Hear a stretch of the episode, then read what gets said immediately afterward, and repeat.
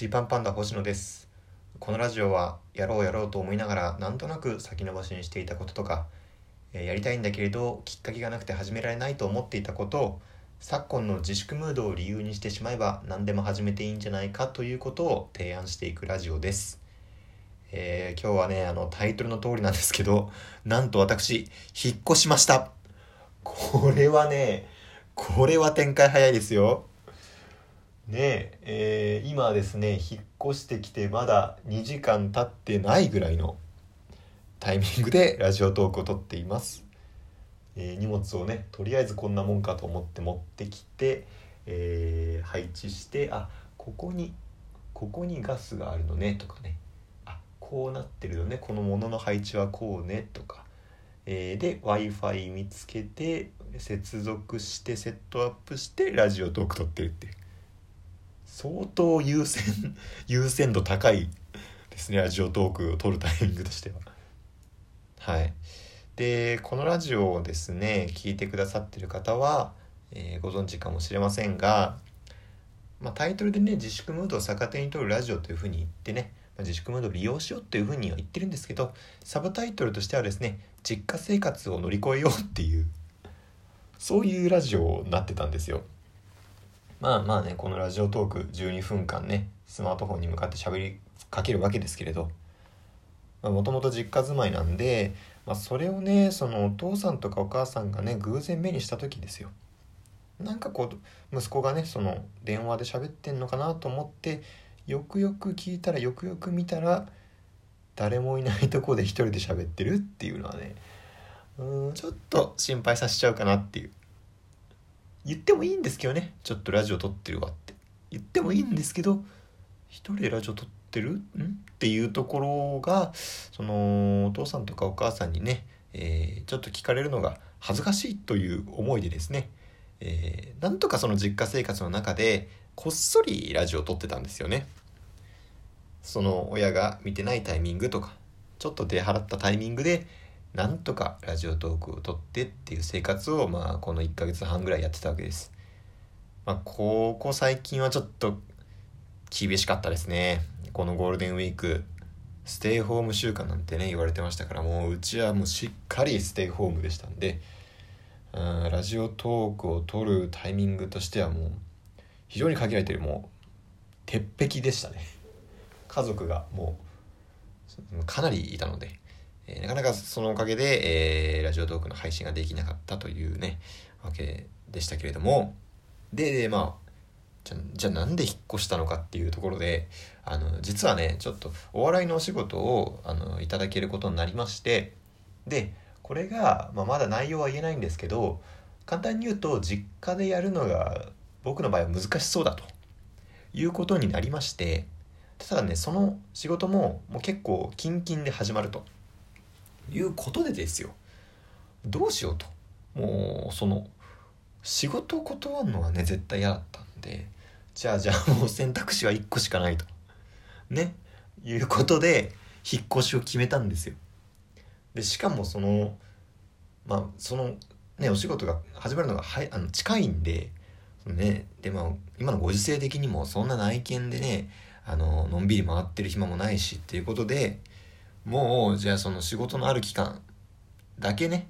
マンスリーマンションに住もうっていうことにしたんですよ。はい。で、えーもうすぐ決めなきゃいけなかったんで、えー、一昨日、えー調べて決めて昨日、えー入居手続きをして、えー今日、えー移り住んできたっていう。2日前に、えー引っ越そうと決めて、えーもう移ってきたというね。こんな早く行けるもんなんですね。まあめちゃめちゃ急いだんでねその検索しましてねそのどこどこウィークリーマンションみたいな。Google で検索してもうあの一番あのー早めに一番上というかねまあポンと出てきたサイトですぐこれって決めて、えー入居してるぐらいのスタンスですから。これなかなかなかなかねあのー覚悟がいるというかですね 勇気がいったんですけどまあまあ死ぬもの言ってらんないんですぐ移り住んできたっていう感じですで今んとこまあまあマンスリーマンションなんでその家具とかがもうついてるんですねそれがありがたい家具とかもうね必要な備品とかもある程度の揃ってるんで、えー、住みやすいというかですね、えー、まあ、僕にはうってつけだなという感じですよ。ね。まあ僕にはうってつけって言いながらあの もちろんこれ自費で引っ越してきてるんであの 仕事的には大赤字ですね今のところ。今のところそのお笑いのお仕事1個ではあの1ヶ月分のねいろんなものをあの賄えないんじゃないかということでまあまあこれはいろいろ頑張るしかないんですけれどもで、えーまあ、今んとこ懸念してんのがですねその調理面あの料理とかね食事どうすんだってとこなんですよね。ねまあ僕本当に食に興味がないんですよ。食に興味がなくて、えー、何を食べても美味しいと思っちゃうんですよね。でなんならウィダーインゼリーとかで栄養が取れればそれでいいっていう感じなんですよ。で、えー、まあ今から一人なわけじゃないですか。そのね調理器具あの備え付けでねちょっと調理器具というかねコップとあの丸い白い皿ねあのちょっと大きめの白いお皿と、えー、スプーンかな？スプーンフォークがついてるんですけどこれはもう備え付けでマンスリーマンションにあるんですけどこれ以上揃えるのがねあの面倒くさくなっちゃってて今。だって僕本当にね何でもいいんですよ食べるものとしては。何でもいいのにそのわざわざこれ自分のために例えばね、えー、お箸とかそのまあ言ったら鍋とかもないんですよ。ね僕が唯一できる唯一できる料理そのそばを茹でるうどんを茹でるラーメン茹でるというこの茹でるというまあもう言ってしまえば文明ですよね。この文明を先月手にしたわけなんですけど僕は。4月2020年4月に星野は、えー、何かを茹でるということをですね身につけたんですけどまあまあそれをねまあ、やってみたらねああなるほどこれできるじゃんと思ってましたけどそれやるためにわざわざ今から鍋をね準備したりとかなんかその菜箸みたいなものとかねお玉だとかそれをわざわざ準備するのかっていう。結局自分が食べるだけのためにねそんなのわざわざ買うのかっていうところがねうーんなんか今めんどくさくなっちゃってますね。あお腹鳴ってますね。そうは言ってるけどお腹鳴ってるからウィダーインゼリー買おうかな。っていうぐらいのね、えー、モチベーションなんでここら辺どうなるのかっていうのと。であの物をね今とりあえずな、まあ、何がこのマンションにあるのかっていうのもある程度把握してはいたんですけど実際どれぐらいいるか分かってなかったんで、まあ、ざっくりと多少物を持ってきたわけですね。まあ、服とかえー、パソコンとか衣装とか。それぐらいなんですよ。なんとまあノートとかね。それぐらい。で、えー、まあ、洗剤とかはありますけどこっから必要になるもの他あるかっていうところもですね、えー、僕個人としてはちょっとどうなるのか分かんないんで楽しみて。これが初めての一人暮らしなんでね。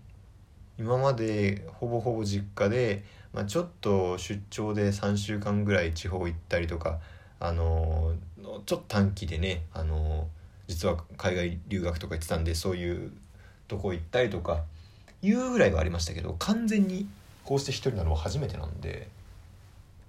そのものをどれぐらい僕はね生活に必要とするのかっていうところもですね気になるところでございます。まあただねこうして越してきたことによってねまあこれ1ヶ月だけですけど住むの。あのー、配信とかやるにはだいぶやりやすくなったわけですよ。今まではね苦労してましたよ。この画角で撮ったらこれ映っちゃうしこの画角だったら家族が来ちゃうしみたいなね。ほんともうピンポイントでここしかないっていう